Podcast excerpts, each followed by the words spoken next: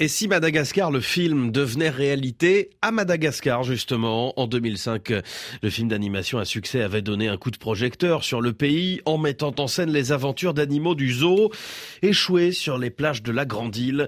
Aujourd'hui, le président veut que des girafes, des zèbres et même des éléphants viennent sur l'île pour attirer des millions de touristes. L'idée lancée la semaine dernière au Forum des investissements pour l'émergence de Madagascar fait lever quelques sourcils.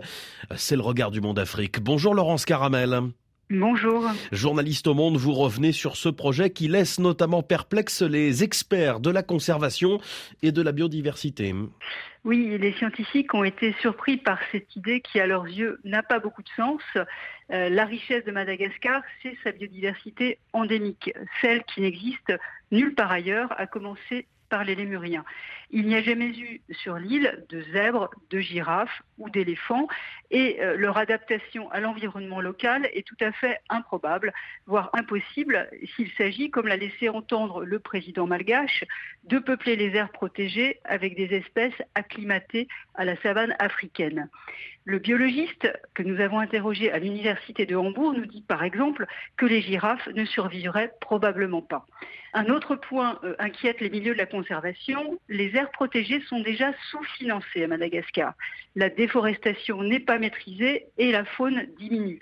Pour eux, la priorité devrait être de la protéger plutôt que de se lancer dans un projet farfelu d'importation d'animaux de safari. Il existe aussi des règles qui risquent bien d'empêcher le transfert de ces animaux à Madagascar. Tout à fait. Il existe une convention internationale, la CITES, qui régule le commerce des espèces sauvages menacées d'extinction.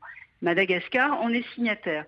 Or, selon les textes de cette convention, il est aujourd'hui quasiment impossible de faire sortir un éléphant d'Afrique, sauf dans le cadre de programmes scientifiques. Dans le cas d'espèces moins protégées que les éléphants, il existe aussi des règles. La girafe, par exemple, a été inscrite à l'annexe 2 de cette convention en 2019, car leur nombre a baissé de 40% en quelques décennies.